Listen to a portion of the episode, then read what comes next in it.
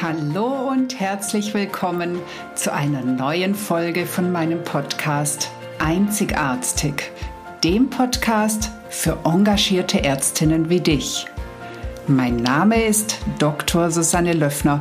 Ich bin Ärztin und Coach und ich unterstütze dich dabei, souverän, gesund und erfolgreich deinen ganz persönlichen Weg in der Medizin zu gehen. Heute habe ich wieder einen ganz tollen Gast in meinem Podcast und zwar ist es die wunderbare Dr. Shirin Mansouri. Shirin ist Ärztin und auch Coach und sie hat vor allem unbeschreibliche Visionen. Unter anderem ist sie Begründerin des Projektes Gemeinsam für Gesundheit, bei dem ich seit einiger Zeit auch mitspielen darf. Und sie hat gerade ein Buch veröffentlicht. Ganz davon abgesehen ist es aber ihre Ausstrahlung, die bewegt, die mitreißt und die motiviert. Also hörst dir einfach an, lass dich mitreißen von dieser Energie und ich wünsche dir ganz viel Spaß dabei.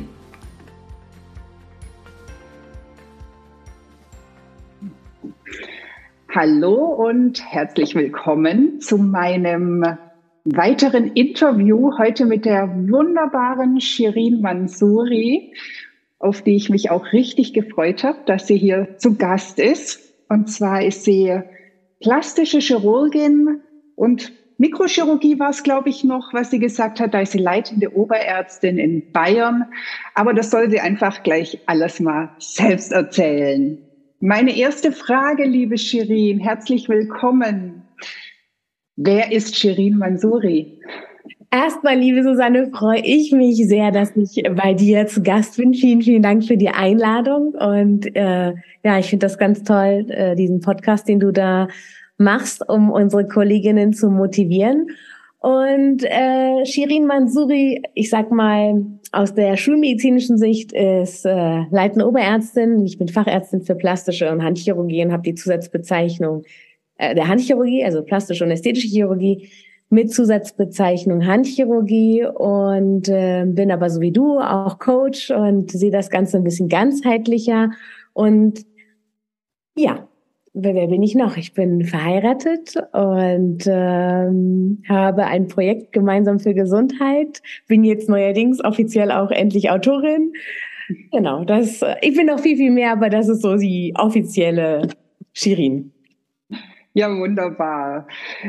Es ist auf jeden Fall immer spannend zu hören, wie sind die Menschen dahin gekommen, wo sie jetzt sind. Also deswegen würde mich so ein bisschen interessieren, wie war so dein Weg, also sowohl dein privater als auch dein medizinischer Weg, der dich zu dem gemacht hat, was du jetzt bist. Ja, also ich würde sogar sagen bei mir, dass mein privater und mein medizinischer Weg sehr nah beieinander liegen, weil ich im Prinzip in eine Arztfamilie hineingeboren wurde. Also meine Mutter äh, war Internistin, mein Vater Gynäkologe und die hatten dann eine Gemeinschaftspraxis gehabt und haben viel, viel, viel gearbeitet. Und ich war eher so der kreative Mensch und habe gedacht, die arbeiten so viel, die sind schön doof. Das will ich auf keinen Fall machen. Ich darf das jetzt so sagen. Und äh, dann ist meine Mutter, als ich 15 Jahre alt war, ist an Brustkrebs erkrankt. Und ich war schon immer eigentlich jemand, der sehr gern gelacht hat und sehr, ich glaube, viel Positivität auch als Kind schon ausgestrahlt habe. Und ich hatte so intuitiv, meine Mama hat so ein Buch gelesen, Sorge dich nicht lebe von Dale Carnegie, da durch diese Krankheit und so. Und ich habe das auch gelesen und war, ja, genau so ist es, Mama, genau das musst du machen. Und ähm, das hat aber nicht so richtig geklappt. Also zumindestens ist die Krankheit weiter fortgeschritten. Und als ich dann äh, nach dem Abi mich entscheiden musste und mich bewerben musste, habe ich dann doch gedacht, mh, hm, dieses ganze äh, nett lächeln und Spaß haben am Leben, Shirin scheint nicht zu funktionieren. Du musst doch Medizin studieren, du musst die Fakten kennen und äh, dann kannst du den Leuten besser helfen. Und dann wollte ich halt direkt in die Onkologie gehen. So und dann kam es dazu, dass meine Mutter ähm, nach meinem Abi, da hatte ich mich schon beworben, genau, dann ist sie verstorben. Und dann habe ich halt mein Medizinstudium angefangen, noch mehr wissend, ich werde Onkologin. Und habe dann mein Medizin schon durchgezogen, habe es gemacht. Und dann im weiteren Verlauf, ähm, als ich dann im letzten Jahr war, im PJ, ging es darum zu gucken, ähm, wo, und da ich gern gereist bin, habe ich halt meine ähm, viele ähm, Aufenthalte halt in, im Ausland gemacht, unter anderem am Memorial Sloan Kettering Cancer Center in New York, ähm, wo dann der chirurgische Teil war, also onkologisch-chirurgische Teil und dann halt auch rekonstruktiv-chirurgische Teil. Und in Bern habe ich dann den hämato-onkologischen Teil gemacht. Und als ich in Bern war, war ich dann den ersten Tag auf der onkologischen Station und habe das eigentlich nicht ertragen, weil ich den Tod meiner Mutter zu dem damaligen Zeitpunkt noch nicht verkraftet oder aufgearbeitet habe oder wie du es bezeichnen möchtest. Ähm, und dann habe ich nur gemerkt, uh, das geht überhaupt nicht. Also Onkologin wird nichts. Aber da ich vorher in New York war und die plastischen Chirurgen gesehen habe, die halt so cool rekonstruiert haben und auch äh, Lebensqualität zurückgegeben haben, so habe ich das wahrgenommen. Ob jetzt im HNO-Bereich oder halt Brust, ähm, habe ich gedacht, oh, eigentlich willst du ja gar nicht in die Chirurgie, das ist so eine Männerdomäne, Ellenbogenfach. Aber hm, das ist das Einzige, was für mich in Frage kam. Und es war kreativ, ne? Das war natürlich auch mega. Und dann habe ich halt mich beworben und habe das auch unbewusst ganz gut hingekriegt. Ich wollte immer mal in Berlin leben, habe dann äh, in Berlin angefangen und habe dann relativ häufig die Krankenhäuser gewechselt, weil ich nie an der Uniklinik war, sondern an zwar großen Häusern, aber die nicht alles angeboten haben der plastischen Chirurgie. Und ich wollte aber wirklich alles auch gemacht haben. Und dann bin ich irgendwann ja plastische Chirurgin geworden. Und äh, so war jetzt mein Werdegang, wie jetzt ich zur plastischen Chirurgin geworden bin. Mhm. Cool. Also mir sind jetzt gerade so ein paar Punkte aufgefallen, die du gesagt hast. Also was ich wirklich faszinierend fand, dass du gesagt hast, ich habe festgestellt, dass mit dem positiven Leben, das geht nicht, also studiere ich Medizin. Also das ist ja irgendwie schon so, also eigentlich traurig, dass ähm, Medizin automatisch ähm, nicht gekoppelt wird mit positiv denken und positiv leben. Also ich glaube, das ist ja was, was du jetzt auf jeden Fall wieder gut machst, diesen Gedanken Gedanken, beziehungsweise so wie ich dich kenne, genau das ja implementieren möchtest, dass Medizin und positives Denken sehr wohl zusammengehört. Oder? Unbedingt, unbedingt. Ich habe Gänsehaut äh, total, weil ich habe halt meine Eltern gesehen, wie sie gerackert haben ne, als Kind, wie dann meine Mutter als Hausärztin, ich musste mit zu den Hausbesuchen gehen und dann wurden abends die Patienten, die angerufen haben und das war halt so das, wo ich gedacht habe, so hm, ist nicht viel Spaß und Fun dabei.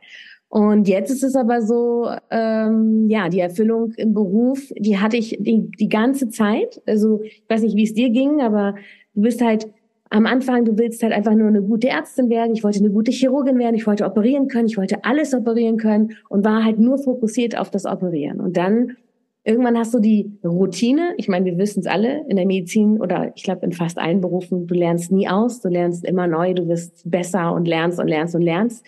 Aber irgendwann war halt wieder so dieser Punkt, wo die operativen Skills und die Medizin, auf einmal stand ich in der Sackgasse und habe gesehen, so, hm, damit komme ich jetzt auch nicht so weiter. Und hatte aber keine Antworten auf die Fragen und hatte auch die Shirin von damals hm, vergessen oder die war ja so ein bisschen, das hat nicht geklappt, äh, Mutter ist gestorben, versagt sozusagen und äh, habe mich dann auf einmal kamen Fragen hoch, ne? Fragen, die mich beschäftigt haben, auf die mir die Wissenschaft keine Antwort geben konnte, ne? wo ich keine Antwort bekomme. Und wie hast du das gelöst oder was, was hat sich daraus für dich ergeben? Ähm, wie habe ich das gelöst? Es gibt ja keine Zufälle. Und es, ich hatte eine Freundin, ich wollte damals, war mein Traum, in der Karibik zu leben.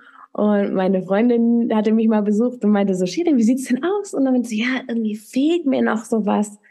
Und dann hatte sie gesagt, ja, es gibt so ein Führungskräfteseminar, das ist auch ganz lustig, du lachst doch so gerne und mit Lachen kriegt man mich eigentlich immer.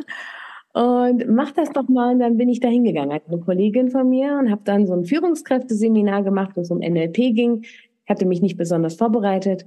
Und äh, da habe ich auf einmal meine Antworten auf meine Fragen bekommen.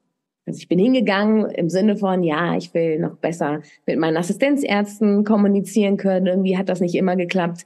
Äh, oder ich hatte oftmals das Gefühl, ich sag was und es wurde was ganz anderes umgesetzt und ich habe es nochmal gesagt und es wurde immer noch anders umgesetzt. So, dann muss man halt irgendwann gucken, irgendwas muss man vielleicht mal anders machen. Und ähm, ja, dadurch, dass ich dann gelernt habe durch NLP und Kommunikation, ähm, also mir bewusst wurde, dass ich die ganze Zeit konsequent denke und meine Gedanken doch mein Leben prägen, war es natürlich auch so, dass man irgendwann denkt, so, okay, meine Gedanken prägen mein Leben, was denkt denn der Patient auch über sich? So, was denke ich über meinen Patienten? Und dann kam das so Schritt für Schritt natürlich, das kommt nicht von 0 auf 100, das muss alles ein bisschen sacken und gedeihen, kam das so, wo ich gedacht habe, okay, es geht auch anders, Medizin. Du kannst Medizin anders leben. Ich bin jetzt, habe jetzt einen großen Sprung gemacht, also da sind so ein paar Jahre vergangen zwischen, äh, aber die Ideen kamen und je mehr ich an mir gearbeitet habe, an meiner Persönlichkeit, je mehr ich Glaubenssätze, die ich angenommen hatte, wahrscheinlich auch durch meine Eltern, die ja beide auch Ärzte waren, ne? ähm, in der, im medizinischen Beruf, je mehr ich da so ein bisschen diese Glaubenssätze gelöst habe und mehr zu mir selbst, zu meiner Persönlichkeit gefunden habe, zu der Shirin, die ich war als Kind, ja, so die, die Persönlichkeit, die ich da hatte und mir erlaubt habe, das auch zu sein, je mehr ich mir erlaubt habe, ich muss nicht als Ärztin eine Maske aufsetzen, jetzt bin ich die Ärztin, sondern ich bin als Ärztin Mensch, so wie mein Patient Mensch ist und wir begegnen uns auf Augenhöhe. Ähm, ja, kamen immer mehr Ideen, immer mehr Erfüllung und ich ko konnte und kann immer besser mit meinen Patienten umgehen. Du erzählst gerade so viel Spannendes. Ähm, vor allem, weil ich das nämlich ziemlich genau gleich erlebt habe. Ich habe ja genau wie du auch mit, also ich habe mit dem reinen NLP angefangen. Also ich weiß gar nicht, ob wir es jetzt schon erwähnt hatten, das neurolinguistische Programmieren. Das ist ja so quasi ein Werkzeugkasten an, an Tools, wie man zum Beispiel Kommunikation verbessern kann, aber eben auch, wie man mit eigenen Glaubenssätzen, Überzeugungen und so weiter umgeht. Und ich bin damals auch, so wie du gerade gesagt hast, unvorbereitet da reingeschlittert. Ich wusste überhaupt, also ich wollte einfach nur ein bisschen besser kommunizieren lernen und habe da dann erkannt, wie viel ich mich selber entwickeln kann und wie viel ich dadurch eben auch dem Patienten gut tun kann und wie gut, also wie viel besser ich andere Menschen verstehen kann. Also ich glaube, das ist so ziemlich, sind ziemliche Parallelen, die wir da haben. Ähm, was mich da interessiert, du hast vorhin ja gesagt, als du damals in der Onkologie warst, ähm, da hat, hast du gemerkt, dass du den Tod oder die Krankheit deiner Mama noch nicht verarbeitet hattest. Hast du das inzwischen auch aufgearbeitet? War das auch ein Teil deines Wegs? Definitiv äh, unbewusst und auch unerwartet aufgearbeitet. Ähm, ich äh, war, ich glaube, 25, als ich PJ gemacht habe. Ähm, und 13 Jahre später kam das Ganze dann richtig hoch äh, an meinem Geburtstag. Und ähm, mir war nicht bewusst, dass ich Schuldgefühle hatte. Ich hatte in der Tat, also es kam ähm, dann aufgrund einer Übung, die ich gemacht habe. Es ist äh, eine Übung, eine Vergebung, eine Vergebensübung, die heißt Ho'oponopono. Und ähm, ich hatte nach dem Tod mein, meiner, meiner Mutter, hatte ich meinen Geburtstag gehasst. Mir war aber nicht bewusst, dass das mit dem Tod meiner Mutter zu tun hatte. Und an meinem 38. Geburtstag hatte ich dann, äh, habe ich mit meiner Freundin geschlafen gehabt und bin morgens aufgewacht. Und normalerweise wollte ich ja nicht, dass man mir gratuliert und so. Und an dem Morgen hat es mich aber gestört, dass sie an mir vorbeigegangen ist, nichts gesagt hat und äh, ich war da noch in, in dieser NLP-Coach-Ausbildung und in unserer WhatsApp-Gruppe wurde halt genau an dem Tag über Hoponopono gesprochen. Der Trainer hatte es zuvor im Seminar erwähnt gehabt. Und dann war das so ein bisschen auch ähm, Synchronicity, also ein Zeichen. Dann habe ich gesagt, okay, jetzt fängst du mal an. Und ich habe mit meiner Freundin angefangen, weil das war, sie war mein Trigger. Ich habe mich mhm. geärgert das, und habe dann mit diesem Gefühl angefangen und auf einmal war halt die Szene da, äh, wo meine Mutter an dem Tag verunfallt war und dann ähm, gestorben ist. Und dann kam, wurde mir erst bewusst, dass ich mich schuldig gefühlt hatte. Und das war natürlich äh, sehr emotional intensiv und sehr befreiend, ja. Und dann habe ich äh, erst wirklich komplett ähm, den Umgang mit Tod auch anders an, annehmen können und auch das Thema mit meiner Mutter äh, zum größten Teil gelöst, ja.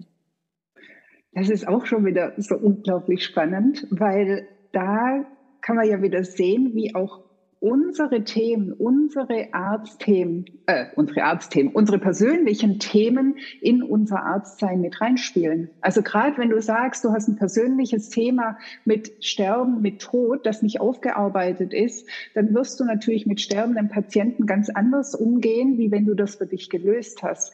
Mhm. Und das finde ich so spannend, weil du kannst einfach so viel besser auch in deinem Arztsein werden, wenn du dich selbst reflektierst, wenn du selber auf deine Themen guckst und auch selber daran arbeitest. Besser werden, und, freier werden und äh, es ist so, wie du sagst. Natürlich war für mich immer Brustchirurgie, Brustaufbau etwas, was ich, das wollte ich halt besonders gerne und gut können. Und wenn du dann so Brustkrebspatienten hattest und das Thema war noch nicht, das war aber alles unbewusst. Das kriegst du in dem Moment. Also ich sag ja, obwohl ich äh, an meinem 38. Äh, Lebensjahr schon oh, jetzt muss ich rechnen. Also da war ich schon drin in dieser NLP-Coaching-Ausbildung, ähm, war das einfach Sachen, die dann auf einmal hochkamen und äh, die ganz ein ganz ganz großes Geschenk waren, was man aber in dem Moment auch gar nicht so richtig noch bewusst also wahrnimmt. Ja, ja und vor allem, ich meine, der Tod deiner Mutter ist natürlich ein großes Thema. Ähm, aber ich glaube, es gibt ja auch viele kleine Sachen, die uns tatsächlich überhaupt nicht mehr bewusst sind, an die wir uns vielleicht gar nicht mehr aktiv erinnern können, aber die trotzdem unser Verhalten jetzt prägen und uns irgendwie Steine in den Weg legen, wo es sich einfach lohnt, immer mal wieder drauf zu gucken, warum reagiere ich eigentlich so in der Situation und warum reagiere ich immer so in der Situation. Und ähm, ja, also ich merke, du hast das gleiche Feuer da wie ich mit diesem Thema. Darum erzähl mir doch noch ein bisschen, wie das denn mit deinem Führungskräfteseminar NLP und so weiter gegangen ist. Ja, ich äh, saß in der, in der ersten Woche, also saß ich da und irgendwann war eigentlich so, Shirin, eigentlich willst du nur eine liebevolle Beziehung. Ich war Single damals, ne? Und wollte eigentlich mit 32 Jahren, ich habe meinen Facharzt durchgezogen, damit ich mit 32 Jahren heirate und Kinder kriege. Das war so ein bisschen auch wahrscheinlich anerzogenes Ziel. Und, ähm, und war dann mit 38 da und saß da auf einmal und äh, ja, habe dann realisiert, ups, so, was aber cool war, weil ich habe Techniken mitbekommen, habe dann auch fleißig an mir gearbeitet und bin mittlerweile glücklich verheiratet. Ähm, und habe dann aber gemerkt gehabt, wow, es passiert so viel. Ich, ich habe so viel Veränderung bei mir bewirkt und bin glücklicher geworden, dadurch, dass ich mich von gewissen Themen auch gelöst habe und Glaubenssätze, die mich eingeschränkt haben und habe dann weitergemacht. Habe dann gesagt, hab, okay, jetzt machst du die Coach-Ausbildung und dann kam auf einmal das Wort Hypnose und ich so, Hypnose krass, ja, das musst du jetzt selbst mal erlebt haben, weil sonst glaubst du nicht dran. Ne?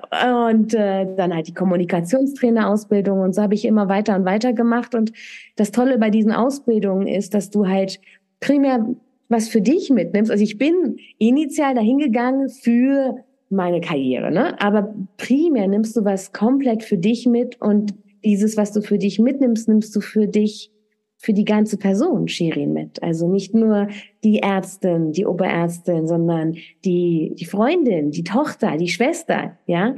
Und das ist halt das, was, äh, ja, wo ich auch heute sage, es gehört eigentlich in jeden, in jeden Beruf rein.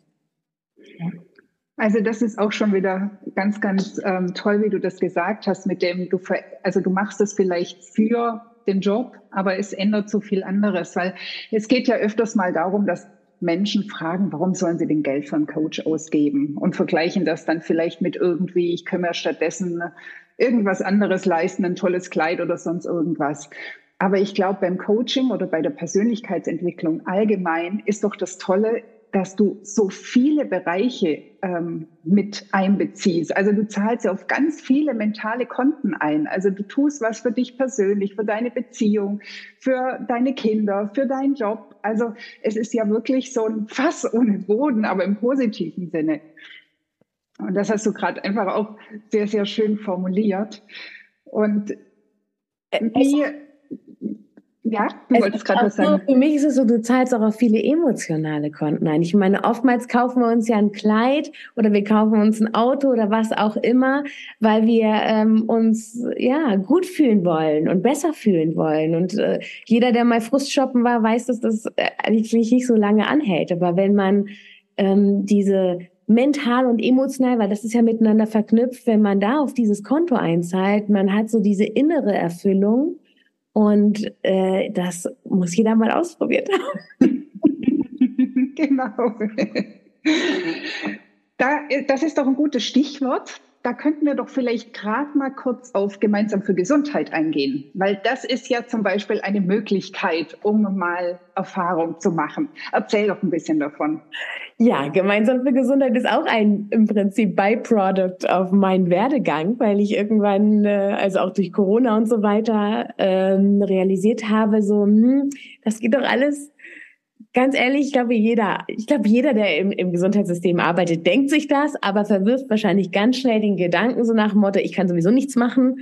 Und äh, mir ging es wahrscheinlich auch unbewusst eine Zeit lang so. Und dieser Gedanke, eigentlich geht das doch ganz anders. Und eigentlich kann man das viel besser machen. Und mit den Skills, die du und ich jetzt auch drauf haben, ne, was Kommunikation und äh, Coaching angeht, man kann so viel besser machen. Und äh, ich hatte halt diese Vision, wo Krankenhäuser, also ich sag mal, das Krankenhaus, in dem ich gerade tätig bin, ist wirklich, also das ist jetzt nicht das schönste Krankenhaus. Auch optisch nicht, ja. Und man geht da rein und es, du fühlst dich nicht gesund. Ja, auch nicht sicher, wenn du in dieses Krankenhaus reingehst. Nicht, weil nicht an dem Krankenhaus liegt generell. Auch wenn du in die medizinische Hochschule gehst oder in andere Kliniken gehst. Das ist jetzt nicht so, dass du in ein, das Krankenhaus reinkommst. Ich meine, das Wort Krankenhaus, also, ne?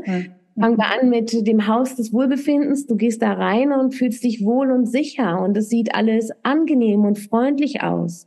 Es macht so viel aus, wenn wir uns geborgen fühlen und sicher fühlen und wenn Menschen liebevoll mit dir reden und auf dich zukommen und dir das Gefühl geben, es wird alles gut. Obwohl du vielleicht noch an dir zweifelst und dir vielleicht die richtigen Fragen stellen. Weil was macht Coaching? Coaching geht eigentlich darum, bestimmte Fragen zu stellen, die dir helfen, mehr Klarheit für dich zu gewinnen, deinen Weg zu gehen. Nicht den Weg, den ich vorgebe, sondern deinen Weg. Nicht den Weg, den vielleicht der Arzt, also im alten System, ich sage jetzt ganz bewusst alt, vorgibt, sondern wir sind beratend tätig. Mhm. Und da kam halt diese Vision, diese Häuser von innen und von außen einfach mal komplett mit Kunstprojekten Projekten, die gefördert werden, einfach mal so zu verändern. Ich meine, stell dir vor, Deutschland, ich weiß nicht, wie viele Krankenhäuser wir haben. Und die sehen alle unterschiedlich aus. Das sind reinste Kunstobjekte, die uns daran erinnern, dass unsere Gesundheit das Allerwichtigste ist, was wir haben. Um glücklich zu sein, um zu leben, um Leben zu genießen. Ne? Die Basics eigentlich. Und dazu gehört natürlich auch der Umgang mit den Menschen, mit dem Patienten, mit Krankheit, mit schwierigen Diagnosen. Ja, wenn du Angst vorm Tod hast, wenn du Angst, wenn du das Gefühl hast, als jemand, der im Gesundheitswesen tätiger, du willst deinen Patienten retten, du musst ihn retten, du trägst die Verantwortung. Ja, wenn du so deinem Patienten gegenüber trägst, trägst du erstmal eine Last, die du gar nicht tragen kannst, weil wir können nicht die Verantwortung für unsere Patienten tragen. Es ist das Leben des Patienten. Wir können unseren Patienten unterstützen. Wir können ihn beraten. Wir können da sein für ihn. Und wir können ganz viel mit unseren Worten auch dazu beitragen, ihn in der Heilung zu unterstützen. Aber wir können ihn nicht retten. Das ist unmöglich. Und wenn, ich sage halt immer, wenn wir uns zusammentun und dann auch noch wahrnehmen, dass, wie wir ja schon anfangs gesagt haben, wir aus unseren Verstand bestehen, unseren Gedanken, unsere Gefühle, wir haben den Körper, also das ganzheitlich mal zu betrachten, zu berücksichtigen, dass wenn ich dass eventuell mein Berufsumfeld mich krank gemacht hat oder meine, vielleicht sogar meine Beziehung oder die finanzielle Situation oder umgedreht durch die Krankheit, ich jetzt Stress habe in der finanziellen Bereich oder in der Beziehung habe oder beruflich habe, meine Selbstständigkeit, was auch immer da ist, wenn wir das alles berücksichtigen würden und das alles zusammenkommt, dann kann man richtig geile Medizin machen. Also Medizin im Sinne von ganzheitlicher Medizin. Und so ist halt die Idee entstanden. Ich habe ein paar Leute zusammengetrommelt, die ich kannte und habe gesagt, hab, hier, wie sieht's aus? Und äh, wir sind gewachsen und weitergewachsen. Du bist mittlerweile auch ein Teil von Gemeinsam für Gesundheit. Und unsere Idee ist es halt im Prinzip viel mit Aufklärung zu arbeiten. Also wirklich, dass wir Menschen überhaupt erstmal uns bewusst wird, ob jetzt im Gesundheitswesen tätiger oder Patient oder Patientenangehöriger erstmal gucken, was ist denn gerade meine Angst? Das ist meine Angst, dass ich meine Mutter verliere, ja, und ich dann so fürsorglich über sie bin? Oder ist meine Angst als Arzt, dass ich dem Patienten nicht helfen kann, dass ich ihm eine Diagnose übermitteln muss, wo ich statistisch während meines Studiums gelernt habe, dass die Überlebenschance nicht so hoch ist. Dabei ist es nur eine Statistik. Und wir vergessen das. Wir sehen dann nur, und der Mensch, unser Gehirn ist ja so konfiguriert, dass wir das Negative, du kannst einmal Lob sagen und du kannst eine Kritik machen, den, unseren Lob vergessen wir sofort, die Kritik bleibt hängen. Und wenn wir dann über, darüber nachdenken, da gibt es eine Überlebenschance von fünf Prozent, dann ist es irgendwie so, dass wir vielleicht unbewusst, vielleicht unbewusst denken, uh, das wird schwierig. Hey, fünf Prozent von 100 haben überlebt. Warum soll unser Patient nicht dazu gehören? Warum fragen wir nicht erstmal unseren Patienten, was möchtest du? Was brauchst du, damit du wieder heilst, dass du dich wohlfühlst? Und warum nutzen wir nicht unsere fünf Sinne beim NLP wird das immer benutzt, ja. Beim neurolinguistischen Programmieren, warum benutzen wir nicht unsere fünf Sinne und unterstützen den Patienten in seiner Heilung? Das müssen wir nicht als Ärzte machen. Dafür gibt es andere Menschen, die machen äh, Musiktherapie, Soundhealing, die machen andere Sachen, ob jetzt all die ganzen Sachen, die es da draußen gibt und TCM und Ayurveda und all das zusammen. Warum können wir nicht gemeinsam für Gesundheit gehen? ich bin etwas ausgeschmolzen. So immens groß, dass ich äh, ja schwierig ist, das alles auf den Punkt zu bringen. Ich finde es so schön, weil du ähm, bringst das ja alles zusammen. Also vor allem die Sachen, die teilweise ja noch so im Widerspruch gesehen werden. Man hat ja oft das Gefühl, man muss sich entscheiden. Entweder man nimmt alternativmedizinische Verfahren oder man nimmt die klassische Medizin. Dabei kann das doch so schön ineinander übergreifen. Und auch die Psychologie, die ja immer noch so, so den Touch hat, irgendjemand hat eine Macke oder ähm, ist ein Psycho. Dabei ist das, spielt das so eine große Rolle, gerade beim Thema Heilung und aber auch beim Thema Gesundheit erhalten, wo wir jetzt wieder drauf zurückkommen, die alten Themen von früher aufzuarbeiten oder mal hinzugucken, weil die ja doch immer noch irgendwo in uns rumschlummern.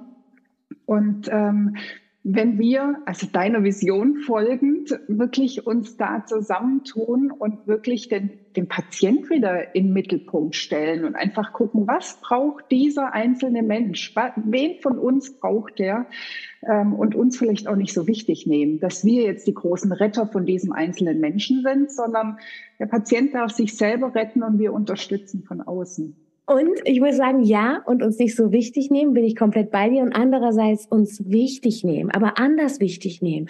Wichtig nehmen in dem Sinne, ich kann erst dann meinen Patienten das ganzheitliche, glaube ich, die Fähigkeiten, meinen Patienten ganzheitlich wahrzunehmen und zu unterstützen, ist erst dann möglich, wenn ich mich ganzheitlich sehe. Wenn ich nicht von mir als als Mensch im Gesundheitswesen, ich sage bewusst Mensch im Gesundheitswesen, weil ich damit die, die Pflege, die Physiotherapie und all die anderen Leute auch implementiere, also die gehören dazu natürlich und wir haben alle ähnliche Herausforderungen, wenn ich darauf achte, dass es mir gut geht. Wenn ich erstmal weiß, was Gesundheit für mich bedeutet, was mit den kleinsten Dingen anfängt, wie zum Beispiel, wenn du einen langen OP-Tag hast, dass du dir erlaubst, vom OP-Tisch abzutreten. Ich sage das mal so offen, auch wenn die Herren zuhören. Das ist gut, weil die haben auch ihre Freundinnen und Töchter. Ja, dass du, wenn du deine Menstruation hast, abtrittst vom Tisch, ja, und auf die Toilette gehen kannst. Oder wenn du auf die Toilette musst, abtrittst vom Tisch und auf die Toilette gehen kannst. Und dass du genug getrunken hast. Und dass du nicht, nicht trinkst, weil du weißt genau, du hast einen langen, es sind Basics wo wir erstmal anfangen dürfen, auch auf uns zu achten. Und deswegen ist gemeinsam Gesundheit halt nicht nur patientenbezogen und deswegen reden wir, glaube ich, auch, weil wir das leben und immer mehr leben. Also ich bin da ehrlich, auch ich bin immer noch auf, auf dem Weg äh, ähm, und auf uns Acht geben und je mehr wir auf uns Acht geben, umso besser können wir Acht geben auf unsere Patienten. Ja klar, das sagt ja der, der Satz You Go First. Ähm, dass wir natürlich die Vorbilder sein dürfen. Und ähm, es ist ja, ich meine, es ist völlig abgedroschen, aber in jedem Flugzeug wird am Anfang gesagt, wenn die Sauerstoffmasken runterfallen, setzt ihr erst sie selber auf und dann kannst du den anderen dabei helfen. Du musst auf dein Wohlbefinden achten, damit du danach wirklich volle Leistung bringen kannst. Also da bin ich natürlich völlig ähm, stimmig mit dem, da müssen wir uns wichtig nehmen, auf jeden Fall. Ich meinte das ähm, eher so in Bezug auf unser Ego, was so dieses, ähm, ich muss unbedingt was erreichen beim Patienten. Ich glaube, da dürfen wir einfach auch mal einen Schritt zurückgehen und nicht sagen, hey, das ist jetzt das Menü und das isst du, sondern eher so ein Buffet bereiten. Das sind die Möglichkeiten und such dir aus, was du brauchst. Ich bin komplett bei dir. Und ich sag mal gerade jetzt, du bist ja Notfallärzte. Ne? Es ist ja nochmal, ihr habt da ja einen Druck und Situationen ausge, ausgesetzt. Das darf man ja auch nicht vergessen. Also es ist so wichtig, also in allen Bereichen der Medizin, dass wir einerseits auf uns achten und andererseits ihr habt häufiger mit dem Tod zu tun, als ich jetzt in der plastischen Chirurgie. Ja, da auch die zu gucken, was, was, was braucht der Patient gerade? Was ist im Sinne des Patienten? Und da geht's auch zum Beispiel die Kommunikation Patient-Angehörige Arzt. Ne? Was oftmals ist ja so, der Arzt will eine Sache, der Patient will eine Sache eventuell und der Angehörige will nochmal eine andere Sache. Und dann ist man da im Dilemma. Also nicht nur auf der nicht nur auf der Intensivstation, äh, das kann auch auf einer Normalstation passieren. Und ja, also da da gebe ich dir komplett recht. Also dieses, das, was ich vorhin angedeutet habe mit dem, äh, dass wir halt nicht retten, sondern dass wir beratend da sind und unseren Patienten einfach die Sicherheit geben und sagen, hey, ich bin da für dich und ich berate dich und was willst du? Genau. Das ist aber auch noch ein ähm, wichtiger Punkt, dass wir ja gern auch die Verantwortung übernehmen. Obwohl die Verantwortung, also zumindest bei jemand, der noch klar denken und entscheiden kann, bleibt die Verantwortung immer beim Patienten. Und wenn er für sich entscheidet, das ist nicht sein Weg, dann ist es nicht sein Weg. Dann müssen wir aber dafür auch keine Schuld tragen und kein schlechtes Gewissen haben.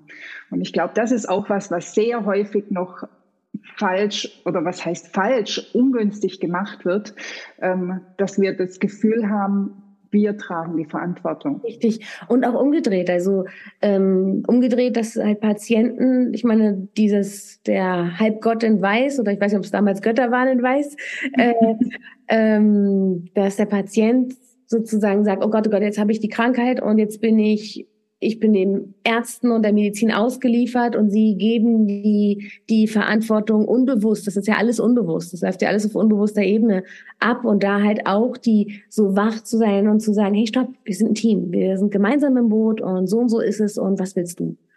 Also, ja. Oh ja, das ist eins meiner Lieblingsthemen, ähm, die Selbstverantwortung des Patienten. Denn ähm, das ist ja durchaus auch ein Problem, gerade in der klassischen Medizin, dass der Patient kommt und sagt, so, du Arzt, jetzt tu was für mich. Richtig. Aber wo bleibt da der Eigenanteil, die Eigeninitiative? Also ich merke schon, ich könnte darüber jetzt echt noch Stunden mit dir reden.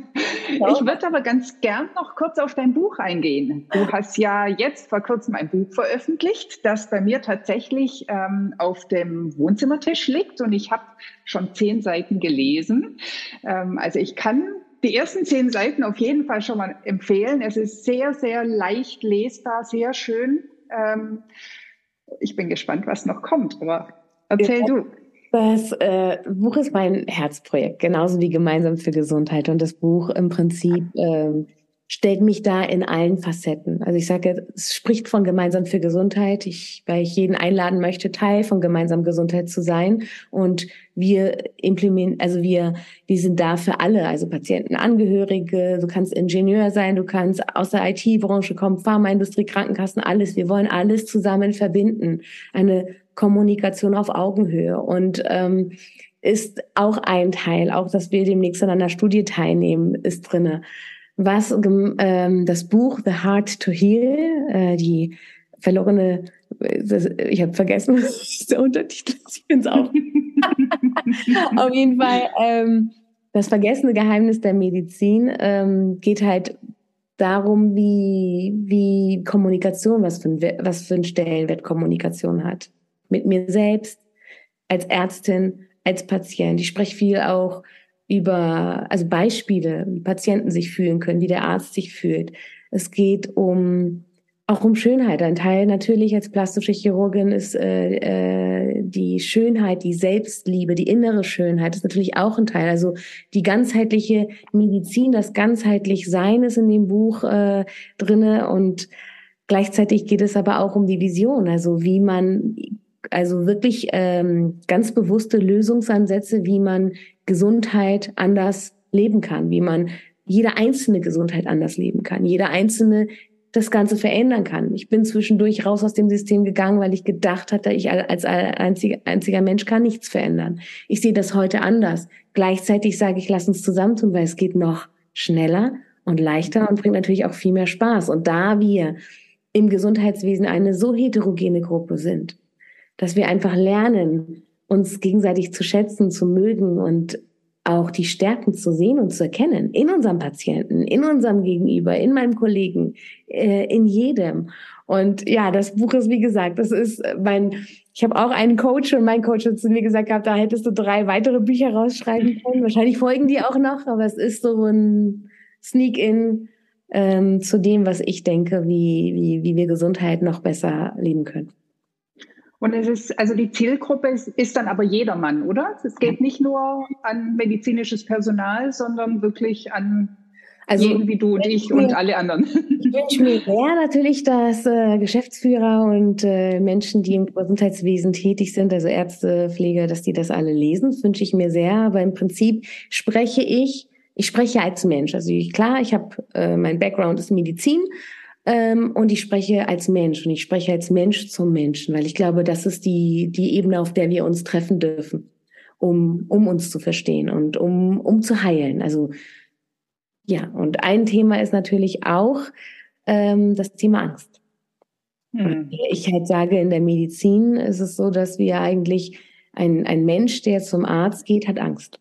Ob der Angst vor der Krankheit hat, vor der Operation hat, vor den Konsequenzen, es ist, Angst ist ein präsentes Thema. Und dann spreche ich auch davon, dass ähm, es eine ungünstige Konstellation gibt, dass der Patient Angst vom Arzt hat, aber der Arzt auch Angst vom Patienten.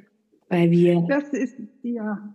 Situationen äh, sind, wo wir uns leider absichern müssen. Also was heißt leider? Es ist so, wie es ist. Aber wenn die Intention und die Absicht nur das Absichern ist, dann wird es ungünstig von beiden Seiten. Und das ist natürlich nicht die beste Voraussetzung, um miteinander im Team, sage ich ganz bewusst, weil es geht, wir können mit dem Patienten im Team arbeiten, arbeiten können. Also mir geht das Herz auf, denn das Thema Angst ist ja für mich so ein spannendes Thema, weil ich der Meinung bin, dass uns allen gar nicht bewusst ist, wie viele Ängste wir haben und vor allem, wie sehr sie uns auch immer im Weg stehen. Aber ähm, du hast gerade was total Interessantes gesagt mit dem ähm, Angst vorm Patient, genau wie Angst vorm Arzt. Ähm, ich hatte vor einiger Zeit ein Seminar zum Thema Angst, in dem sowohl Ärzte als auch Nichtärzte waren. Und ein Feedback, das wir, also wir haben es zu zweit gemacht, das Seminar, und ein Feedback, das wir erhalten haben, war von einer Nichtärztin, ich bin ja völlig überrascht, dass Ärzte auch Angst haben können. Und die Dame, die das gesagt hat, hat eine lange Krankenhausgeschichte hinter sich und sie meinte, sie würde jetzt rückblickend ihren, ihre ganzen Krankenhausaufenthalte neu bewerten. Mhm. Und das finde ich so spannend, dass unter Ärzten so oft Emotionen unterdrückt werden und es nicht schick ist oder nicht gewollt ist, dass man emotional irgendwo ist. Und gleichzeitig ist das wahrscheinlich das, was sich die Patienten so wünschen, dass der Arzt eben wirklich mal mit weint oder mit oder seine Angst offenbart oder gut, natürlich kann man das jetzt nicht in, in großem Maß machen. Irgendwo darf die Kompetenz ja auch noch vorherrschen. Aber ich glaube, wir dürfen da viel, viel mehr uns zeigen und uns öffnen und eben auch unsere Ängste selber anschauen. Ich glaube, wenn wir uns wohlfühlen mit Angst, wenn wir ähm, es annehmen als ein Teil von uns, dann können wir Patienten auch äh, unsere Gefühle, und es müssen ja nicht Angstgefühle sein, es können auch Enttäuschungen oder auch mal Zweifel oder Verzweiflung auch sein, dann können wir das auch kompetent rüberbringen. Solange wir eine Bewertung auf Angst haben und dazu gehörte ich vor acht Jahren, als bevor ich in dieses Seminar gegangen bin oder ich saß in dem Seminar, Susanne, und der Trainer hat von Ängsten gesprochen und ich bin in der Pause zu ihm hingegangen und meinte so, Marc, was meinst du, Angst? Ich habe keine Angst. Also ich gehörte, ich gehörte zu diesen Ärzten. Ne? Und mhm. umso mehr weiß ich halt so wie du, also ich sehe es genauso wie du und ich feiere dich für dieses Seminar, was du da gemacht hast, weil es ist wichtig, dass wir alle zusammenkommen und voneinander lernen. Ne? Also das ist toll, super. Wir sind leider schon mit der Zeit ziemlich fortgeschritten. Darum würde ich tatsächlich jetzt zu den drei Abschlussfragen kommen wollen. Und zwar meine erste wäre, hättest du denn noch einen alternativen Berufswunsch? wenn du nicht Ärztin wärst? Nee, ich bin genau da, wo ich bin. Jetzt, jetzt in meiner Ganzheit, in dem, was wir leben, du und ich, bin ich genau da. Also ich, wir haben so ein geiles Projekt vor uns. Also ich freue mich einfach. Ich habe keine Alternative, muss man schneiden. Okay. Hast du eine Löffelliste? Also eine Liste, auf der draufsteht, was du noch alles erleben willst, bis du den Löffel abgibst? Das ist eine gute Frage. Jetzt wirst du die abgespacete Seite von mir kennenlernen. Also es ist so, dass ich ja glaube, dass wir Menschen unendlich leben können. Vielleicht sind wir noch nicht, also wir können es, wir haben die Fähigkeit, das heißt aber noch nicht, dass wir in der Lage sind. Äh, und insofern habe ich keine Löffelliste, weil die Dinge, die ich alle noch erleben möchte, das sind so Sachen, wo jeder sagen würde, gut, dann musstest du ja noch 500 Jahre weiterleben. Und ich sage so, ja, vielleicht klappt das ja. Also es gibt noch ganz viele Dinge, die ich erleben möchte. Ich möchte dadurch, dass ich ja auch Hypnotherapeutin bin und an die Kraft der Gedanken glaube, ich habe so Bock, da noch ganz viel abgespacede Sachen zu machen. Ich glaube auch daran, dass man narbenfrei operieren kann. Ich, also es gibt so viele Dinge, die ich noch erleben möchte. Natürlich möchte ich die Welt bereisen. Ich möchte noch ganz viele Sprachen lernen, weil ich liebe Sprachen. Und ähm, ja, also es gibt noch ganz viele Dinge, aber die Liste ist nicht so wichtig, weil ich sage einfach, Time is endless. Ich habe noch es alles Zeit. Alles zu seiner Zeit. Dann noch meine letzte Frage. Was wünschst du dir für die Medizin oder wie würde für dich die optimale Medizin aussehen? Ich glaube, du hast vieles dazu schon beantwortet, aber vielleicht kannst du es noch mal also die optimale Medizin würde so aussehen, wie wir das bei Gemeinsam für Gesundheit schon leben, in der Kommunikation, in unserer Einheit, in dieser liebevollen Art, wie wir miteinander umgehen alle und uns gegenseitig unterstützen.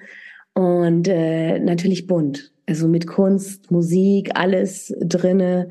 Das ähm, für mich dürfen die Häuser des Wohlbefindens wirklich Fünf-Sterne-Hotels werden. Also in dem Sinne, dass der Patient dort die Möglichkeit hat, alles, was es an Komplementärmedizin gibt, auszuprobieren und für sich zu entscheiden, wow, das gibt es in dem Sinne, dass sie beim Essen zubereiten der leckersten Delikatessen und das ist egal, ob du zuckerkrank bist oder irgendeine Darmerkrankung hast oder Allergien hast, dass sie da zugucken können und dass ähm, dass einfach diese Gesundheit und Wohlbefinden basic ist, weil dann geht's weiter, wo, wo dann mein Thema, mein nächstes Thema anfängt, in der ewigen Jugend, dass wir halt wirklich ein Basic haben, um auf Dauer zu regenerieren. Unsere Körperzellen tun das, nur sie haben noch nicht die richtigen Informationen.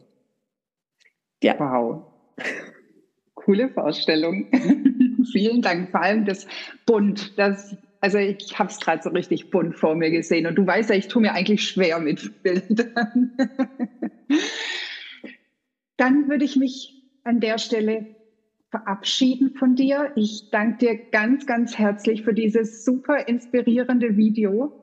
Natürlich werden wir alle Show Notes, äh, in den Show Notes alle deine Links und auch den Link zum Buch zu Gemeinsam für Gesundheit äh, drin haben, dass jeder Interessierte sich das alles genauer angucken kann und auch dich noch genauer angucken kann. Und ich freue mich wirklich riesig, dass du da warst und überlasse dir das Schlusswort. Also erstmal danke, danke, danke, liebe Susanne, für das Interview. Danke, danke, danke, dass du ein Teil bist für Gemeinsam für Gesundheit. Also, dass wir die gemeinsam unsere Vision leben. Und mein Schlusswort, es geht ja vor allem um ähm, Ärztinnen, soweit ich weiß, Mediziner, richtig? Die du in deinem Podcast erreichst, ist halt, äh, du bist nicht ohne Grund da, wo du bist und vertraue und erlaube dir noch mehr du zu sein, jeden Tag mehr. Du, genauso wie du bist, mit allem, allen Anteilen, machen dich zu der besten Ärztin, die du dir vorstellen kannst. Erlaubst dir noch. Bitte, bitte, bitte.